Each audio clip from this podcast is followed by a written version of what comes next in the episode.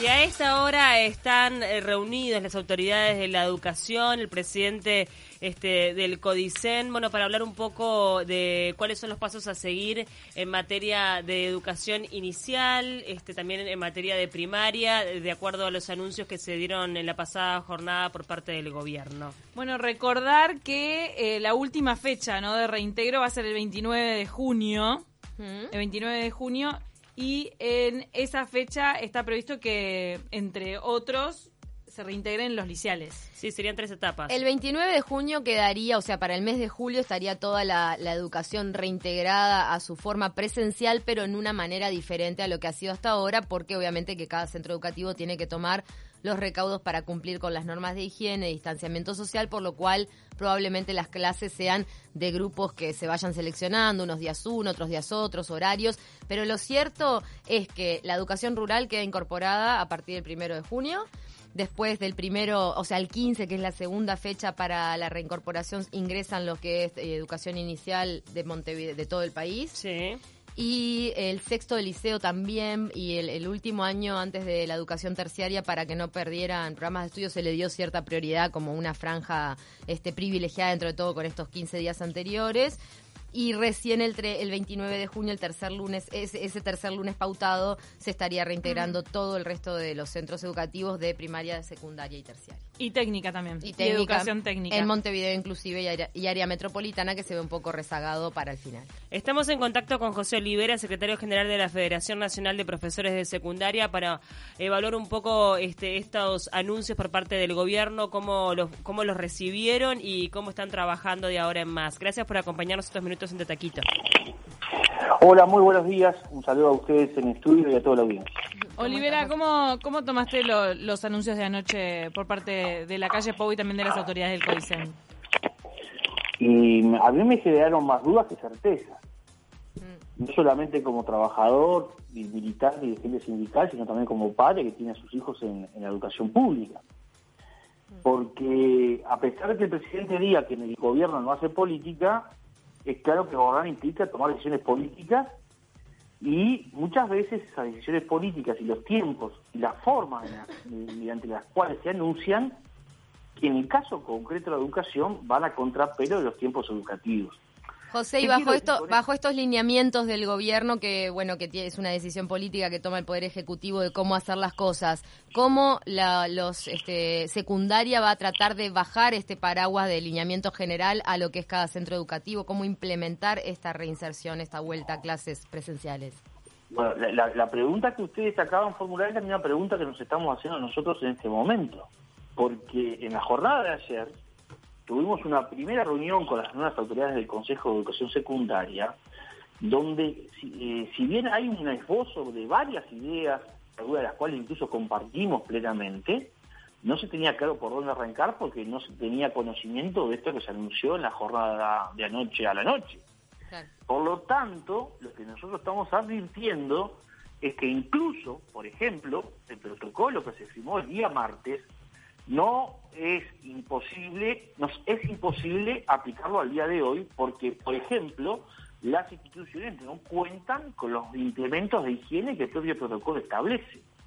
Las propias administraciones no saben con qué población de trabajadores va a contar a partir de lo que dijo el presidente de la República anoche, del lunes 25, porque ustedes no se olviden que hay un sector de trabajadores que por tener más de 65 años, que lo hay, así mm. como por tener una de las 24 enfermedades este, prevalentes que son motivo de confirmarlos como población de riesgo, no se van a poder reintegrar a trabajar. O sea que hay men menos cuerpo docente del que, habría, del que había antes del coronavirus para empezar a, a enfrentar esta reactivación.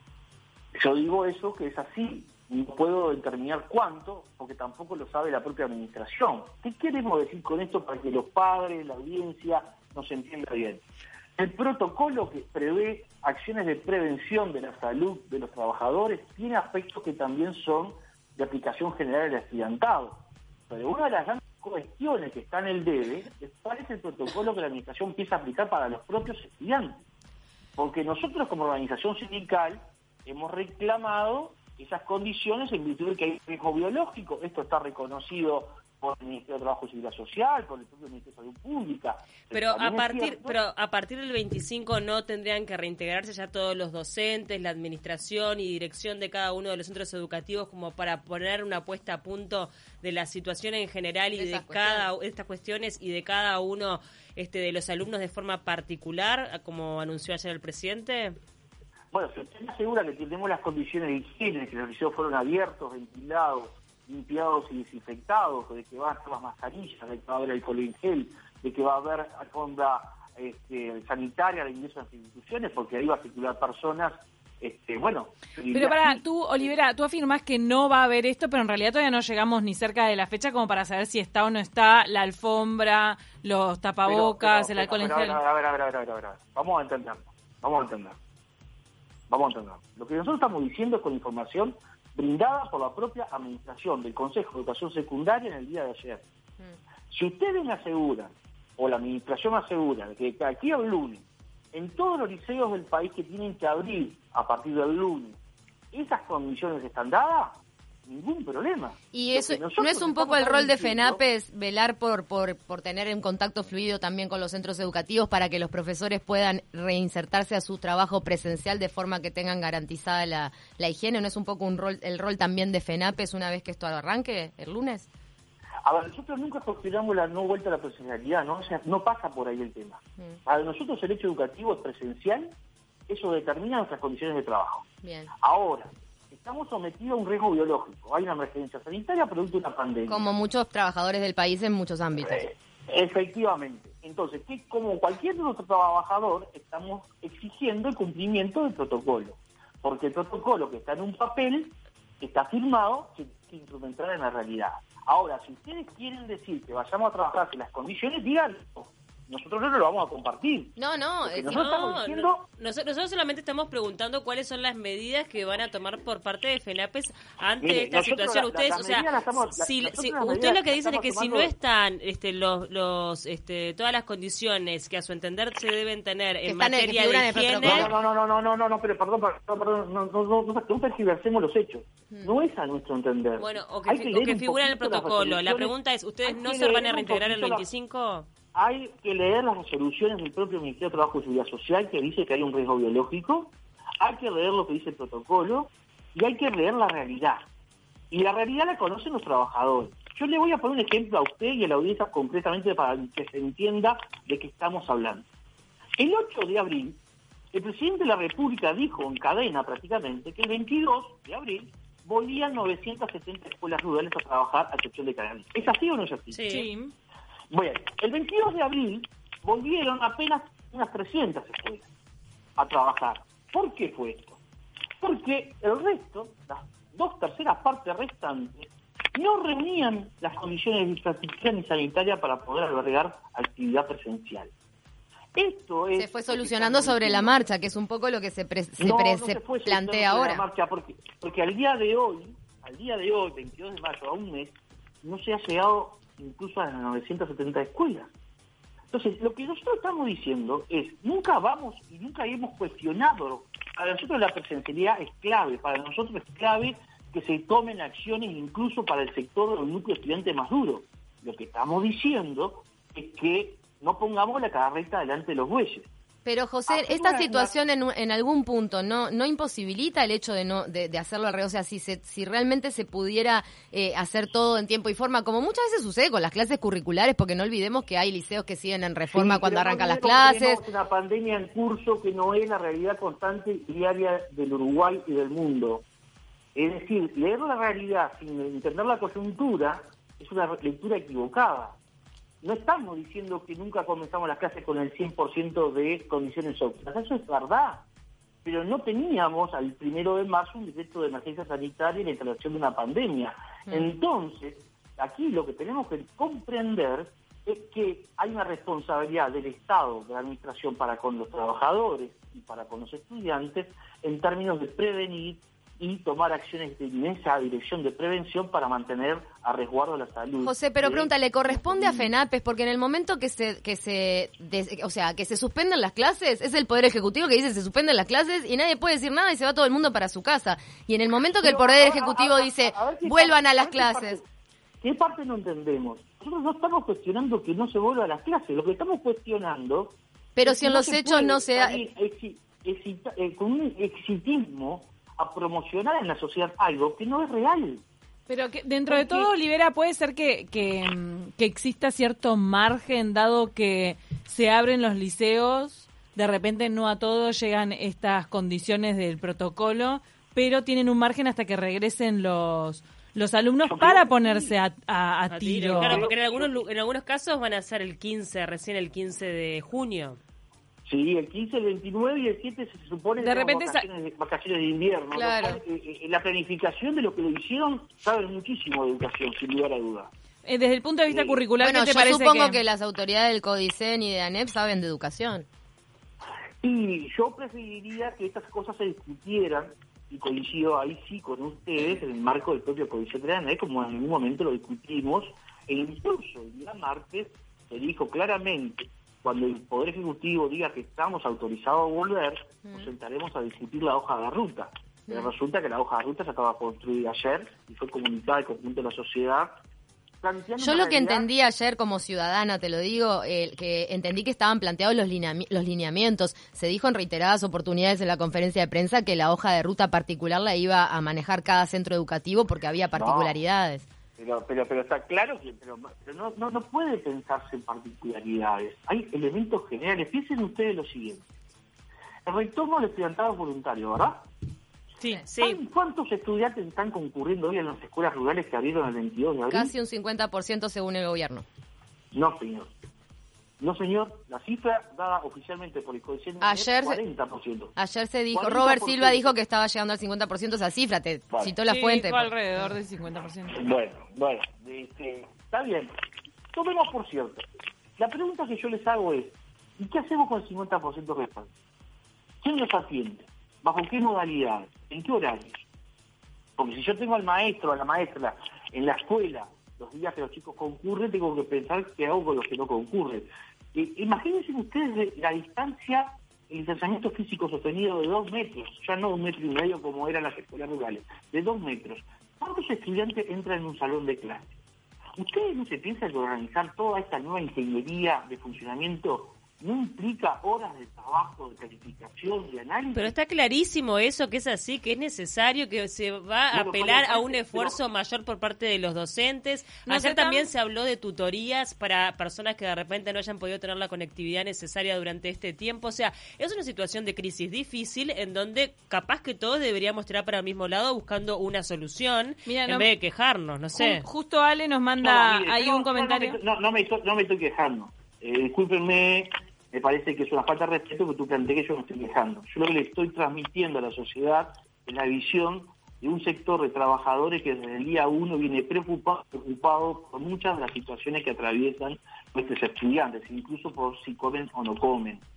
Entonces, eh, me parece que es un exabruto decir que nos estamos quejando. Lo que estamos diciendo es que estamos en el marco de una emergencia sanitaria, hay un riesgo biológico, no lo decimos nosotros, lo dicen las autoridades sanitarias, lo dice el Ministerio de Trabajo, tenemos que tener cuidado en cómo generamos las condiciones para ese retorno, pensar claramente cada una de ellas y no cometer errores que han cometido algunos países, como aquí se quita en la región, casos Chile, sí, obvio que tuvo que volver, da marcha atrás. Semanas tuvieron que marcha atrás. Entonces, bueno, en parte por eso es una reinserción escalonada pero por supuesto... Previendo esta, esa posibilidad. Mire, yo, yo, parto de esta base. Yo parto de la base de que en el sistema educativo hay mucha gente que conoce efectivamente el sistema educativo, incluso este cronograma tendría que haberse discutido con anterioridad eh, dentro del propio sistema educativo. Y, obviamente que después el Poder Ejecutivo Pero tendría que haber dicho se autorizaba o no. ¿Hay posibilidad de discusiones eh, eh, extendidas en, este tipo de situación? Yo lo que pregunto, por eh, José, por lo que te escuchaba decir, que recién decías que, bueno, que obviamente los, hay profesores que tuvieron que estar atrás de la organización de las canastas de alimentos y no de, las clases remotas porque las situaciones sociales son muy diferentes. De comida, Totalmente, ¿no? Es que el trabajo que se hizo fue espectacular. la pregunta es... de libros, fotocopias, repartidos Miren, le planteamos a la Administración que se conviniera con los organismos del Estado, los medios de comunicación, programas educativos, no se ha hecho. Se planteó que se apelara a la radio y televisión de abierta privada en una situación excepcional para mantener, no se ha hecho. Nosotros no fuimos los que dijimos que había un 20% de desertores porque no se habían conectado a través de las plataformas con Pero... el sistema y reclamamos que se tomaran acciones de la administración para llegarle a ese núcleo duro de estudiantes que aún en una situación no atravesada por una pandemia siempre nos genera el desafío de su permanencia en el sistema educativo. Y porque es muy fácil declarar los desertores y entonces cae sobre ese estudiantado una doble estigmatización social. No, pero la, la, Ah, la planificación de la educación general del país de repente no puede ir al ritmo de ese núcleo duro del que estás hablando porque de la misma manera no se hubiesen instalado ni clases remotas ni eh, tareas por la por la web ni nada de lo que se hizo durante este tiempo en consideración a que no estaban todas las condiciones dadas o sea que en, en el No, razonamiento yo- inverso en tu caso, cu- No, ¿cuándo se podría no. volver la- a las clases con garantías? Porque esos grupos que van a quedar rezagados, incluso ya por la cuarentena que pasó, no solo Eh, por esta situación yo, actual. Yo, yo pongo, pongo mucho en cuestión, en la educación inicial primaria, en la educación media, es imposible llevar adelante la educación a distancia. Esto está pensado, y el mundo de la experiencia así lo marca, para un nivel terciario hacia arriba, incluso algunas formaciones de base. A nivel terciario tampoco se pueden Pero realizar. también se está, se está experimentando a la marcha. Te tengo que leer algunos mensajes que nos están llegando. Mira, Ale dice, el lunes en los centros están las mascarillas del protocolo de ANEP. No, an- arranco de nuevo a leer. Si el lunes en los centros están las mascarillas del protocolo de la ANEP, somos Gardel y las partidas para insumos que se han mandado son de risa. Como siempre, se va a arrancar a pulmón. Nos mandan, qué salado este tipo inentendible. Para mí Bueno, no suma este tipo de entrevistas, es siempre para atrás esta gente, disculpen. Mire, yo firmé el protocolo de las escuelas rurales yo, y trabajamos en él. Yo firmé el protocolo general de la NEP y trabajamos en él. Si claramente eso después se omite en las conferencias de prensa y el presidente de la República, que capaz que este ciudadano votó, omite sistemáticamente mencionar a las organizaciones sindicales porque tiene aversión hacia la misma, bueno, lo lamento. Pero hay un trabajo muy silencioso, muy a pulmón, como dijo la primera oyente, que venimos desarrollando todos los docentes a lo largo y ancho del país y en especial los los docentes sindicalizados. Claro, ese trabajo no tiene prensa, no tiene difusión, hay actores que lo visibilizan. No, es parte de la En lo personal no coincido No. porque no solo desde los medios de comunicación se ha agradecido desde el día uno el trabajo de los docentes, sino que en las propias conferencias de Sí. prensa del Poder Ejecutivo. Ahora, se- para mí lo que no me queda claro es, bueno, ante esta situación, porque la situación es esta, es incambiable, o sea, no, no podemos, digo, la, la- eh, la crisis sanitaria la estamos viviendo a nivel Todos. mundial y se está viviendo en nuestro país. Y este tú me recién mencionabas que no crees en las clases a distancia, que necesitas que sean No, no es presenciales. que no crea, porque no es un tema de creencia, es un tema de fundamentación. Bueno, está, o, o- o que, o que tú fundamentás o tenés determinados argumentos para señalar que la clase a distancia no es efectiva. ¿Cuál es el planteo? ¿Cuál es la No, no, solución? no, no, no ¿Cuál- fue lo que, no, no fue lo que planteamos, no se entendió. Lo que nosotros decimos, y lo decimos con fundamentación, en vasta bibliografía especializada de carácter nacional e internacional, que los niveles educativos de inicial y primaria y media en general, no es eh, aconsejable la educación a distancia porque implica una serie de estrategias, de recursos, que ni el docente, por su formación, en el caso uruguayo además, ni el propio estudiante tiene los ritmos, los mecanismos y las condiciones para sobrellevar ese procedimiento. Pero esa di- discusión en profundidad se podría dar fuera de, un, pa- de, una, con- de una coyuntura de crisis. Ahora, obviamente, no, no hubo Y tiempo de decir... como- hay como un esfuerzo Mire. también como para rescatar el año curricular, ¿no? Claro. Hay pero- muchas cosas interesantes que se han hecho que no pasan exclusivamente por las plataformas. Nosotros estamos viendo, justamente, y ayer lo hablábamos con el Consejo Secundaria, cómo hacemos para convalidar las miles de experiencias y de acciones que los distintos docentes a nivel de todo el país vienen llevando adelante desde el día uno, que no todas pasan necesariamente por las plataformas. Y esa es una grande discusión que nosotros creemos que hay que dar, porque hay que reconocer, por un lado, lo que hicieron los propios estudiantes, pero también la creatividad, la disposición el trabajo de los propios docentes. Pero yendo a términos bien prácticos, ¿cuál es el planteo que hacen desde FENAPES? O sea, si no están dadas las condiciones de higiene, el 25 no se reintegran, se tiene que posponer la- lo presencial, se tiene que continuar Pero, con la clase a, ver, distancia. Acá, acá la discusión no pasa si se reintegran o no se reintegran. Tomemos el dato de la realidad de lo que pasó con las escuelas rurales.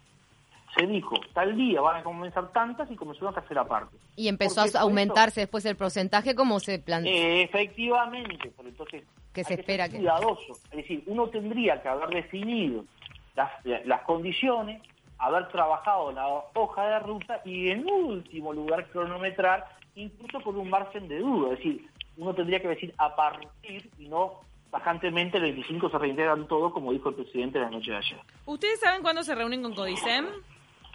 No, estamos aguardando por estos momentos todavía una confirmación de esa instancia que se la solicitamos directamente porque tenemos un diálogo abierto y permanente con las autoridades de Codicen y en mm. especial con su presidente, el doctor Robert Silva.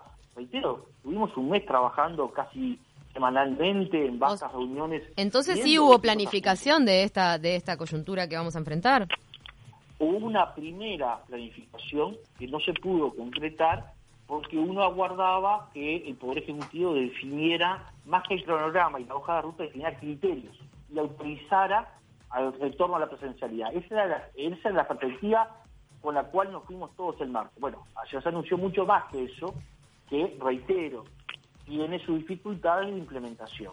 Bien, y José. es lo que, es lo que queremos discutir en estas horas, porque capaz que por ahí no es el lunes, pero está claro que puede ser el miércoles, puede ser el juedes, en algunos lugares podrá ser el propio lunes. Yo no descarto que eso sea posible. Lo que no se puede afirmar son generalidades como las que se afirmaron anoche en la conferencia de prensa. Tal vez entonces en los próximos días se, se, concreta esa reunión. Gracias, José Olivera, secretario general de la Federación Nacional de Profesores de Secundaria, FENAPES. Te agradecemos estos minutos y tenemos algunos minutos más para leer algunos mensajes. Gracias. Que pasen muy bien. Capaz soy demasiado suspicaz. No, capaz soy demasiado suspicaz. Sí, nos manda, ya les digo el nombre, Willy. Willy. Dice, por, cada, ¿por qué cada 15 días será la forma de ver qué pasa? Yo trabajo en la Constru y me sentí un ratón blanco de laboratorio, pero mis hijos no quiero que pasen por eso. Creo que todos somos ratones. Pero por eso también se dio la asistencia voluntaria, ¿no? O sea, realmente va en cada familia el decir, no quiero y si eh, no querés, se tendrá que buscar la manera. No, en una bien. Yo con el tema voluntario, como siempre, bajo la, línea. Para mí no debería ser voluntario. Sí, es escalonado. O sea, eh, solo si vivís con tu abuela. Pero lo que pasa es que andás a ver, hay contextos distintos, Cami, yo qué sé. Si vivís con tu abuela, pero en, el medio rural, para mí, que, que el 50% no esté yendo, para mí es escandaloso cuando de repente hay un departamento, me encantaría tener por pero. Igual la filosofía de este gobierno, desde la cuarentena no obligatoria hasta el, retorno a clases voluntario, ha tenido la misma lógica o por lo menos se ha basado en un mismo pensamiento de no tomar medidas autoritarias con eh, en el marco de la crisis mientras se pueda. Pero me molesta que quede a criterio de una familia que de repente está envuelta en la paranoia, consumiendo mensajes de WhatsApp que lo están enloqueciendo, diciendo vamos a morir todos, no, no te mando el pibe a la escuela, cuando en realidad de repente eso es un departamento COVID-free. Igual es muy difícil poner obligatoriedad cuando vas a dar cuatro horas y esa persona tiene actividad laboral que se reintegró y tiene que trabajar ocho, entonces capaz que al principio no lo puede llevar y pierde el año por faltas. Yo, en lo personal, estoy de acuerdo con que no sea voluntario. Yo creo que tiene que... Que sea Sí. sí, porque además digo, los contextos familiares son muy distintos, hay situaciones muy particulares.